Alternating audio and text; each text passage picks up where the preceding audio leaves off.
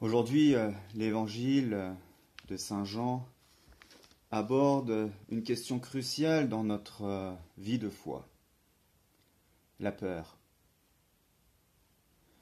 Nous sommes là alors que un certain nombre de juifs, par les signes que Jésus a fait, se mettent à croire en lui, et d'autres commencent à s'inquiéter.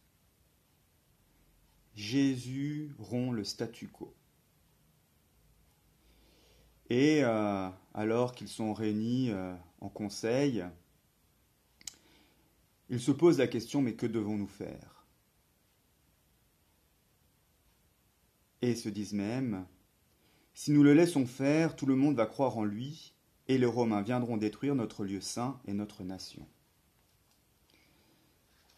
La peur est souvent euh, la grande motivation de nos actes, malheureusement.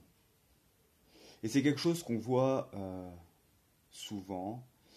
En tant qu'aumônier de jeunes, j'ai euh, la joie d'accompagner euh, des étudiants notamment.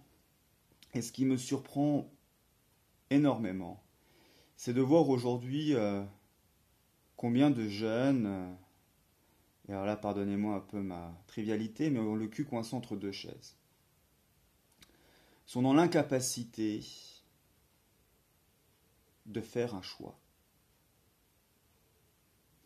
Et malheureusement, cette incapacité est fondée dans la peur.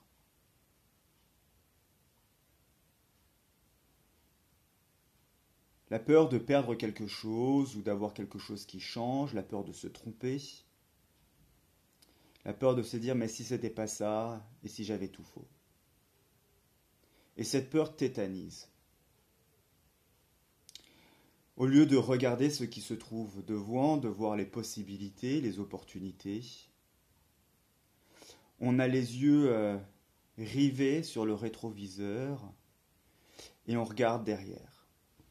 Je me souviens que quand je passais mon permis de conduire, euh, la monitrice me disait euh, il faut regarder les rétroviseurs, c'est bien d'avoir une vue d'ensemble de l'environnement, mais si tu euh, roules en ayant les yeux fixés sur le rétroviseur arrière, c'est sûr tu vas rentrer dans la voiture de devant, voire louper ton virage et rentrer dans le mur.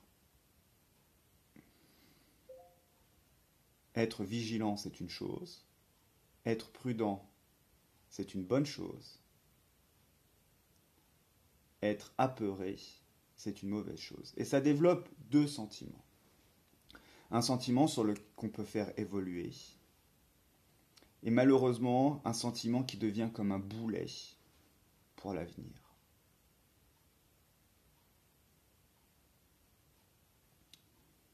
Jésus, justement, veut nous libérer de nos peurs. Mais cette libération ne peut se faire que dans un acte de confiance. Et on l'a bien vu.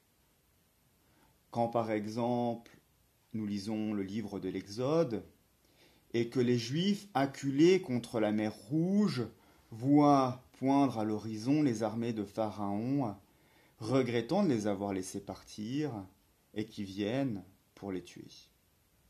D'un côté, ils ont ce mur naturel, la mer Rouge, de l'autre, ils ont les armées de Pharaon.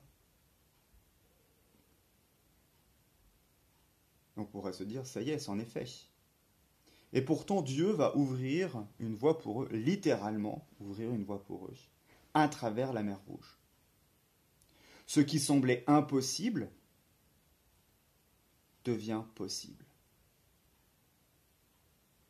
Et j'imagine que ça n'a pas dû être évident de poser le pied sur ce qui était euh, la mer et de se dire il faut qu'on traverse par là.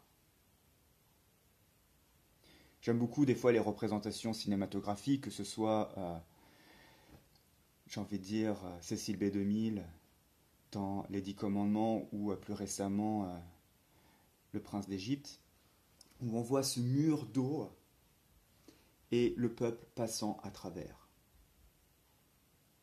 Et on peut imaginer que le temps de la traversée, dans cet inconnu, pouvait résonner en eux cette question, mais si jamais le mur d'eau s'effondre, on va être complètement noyé. Et d'ailleurs, c'est ce qui se passe sur les armées de Pharaon.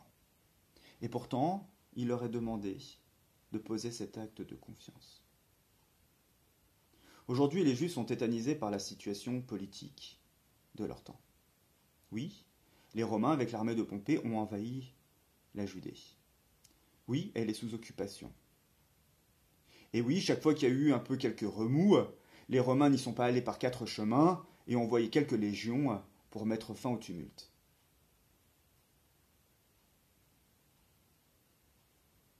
Et la situation s'est un peu euh, congelée, où euh, bah voilà, on était là plutôt pour maintenir le statu quo, euh, au nom de la défense de quelques libertés, comme la liberté de culte qu'ils avaient réussi à obtenir, eh bien, il fallait surtout pas faire de bruit et pas que de têtes dépassent. Et voilà que Jésus se pointe, et que Jésus fait dépasser des têtes, et que Jésus fait ce qui n'était pas prévu.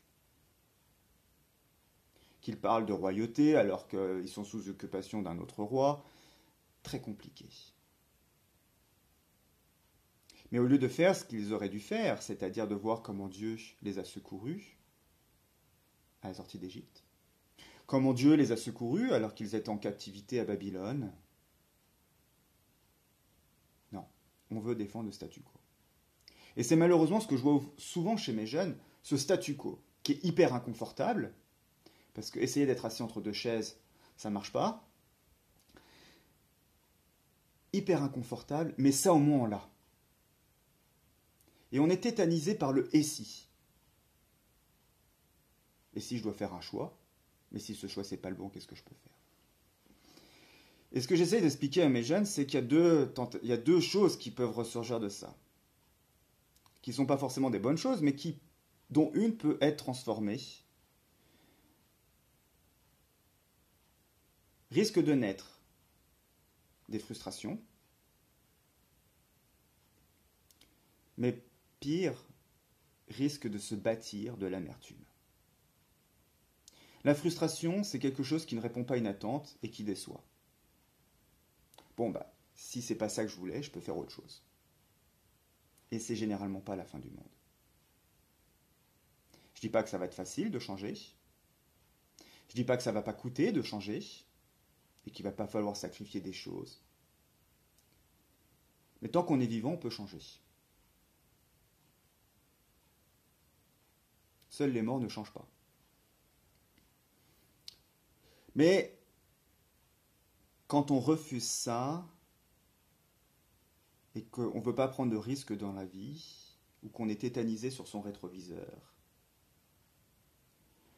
l'autre sentiment que parfois je vois se développer chez mes jeunes, et ça c'est dramatique, c'est l'amertume, qui est un sentiment de détresse mêlé de déception.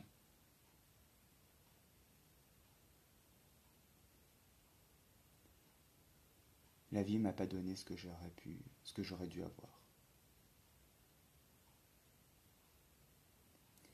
Et ça, c'est un vrai boulet qu'on tire, ce sentiment d'amertume.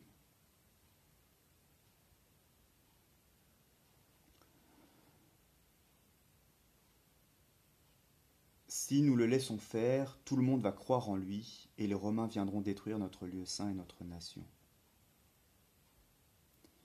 Malheureusement, leur peur leur empêche de voir que ce qu'ils craignaient le plus va justement arriver. Et au lieu d'avoir euh, suivi celui qui aurait pu leur donner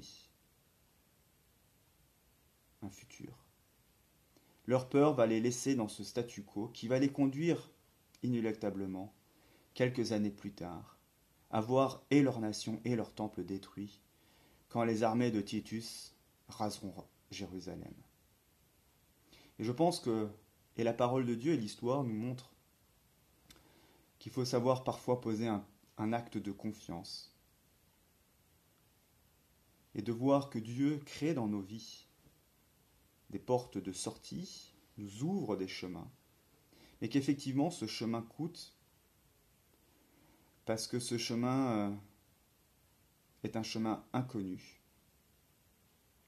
Mais c'est un inconnu qui donne la vie. Et c'est justement ce que nous allons vivre à partir de demain, dans cette grande semaine qui s'ouvre. Amen.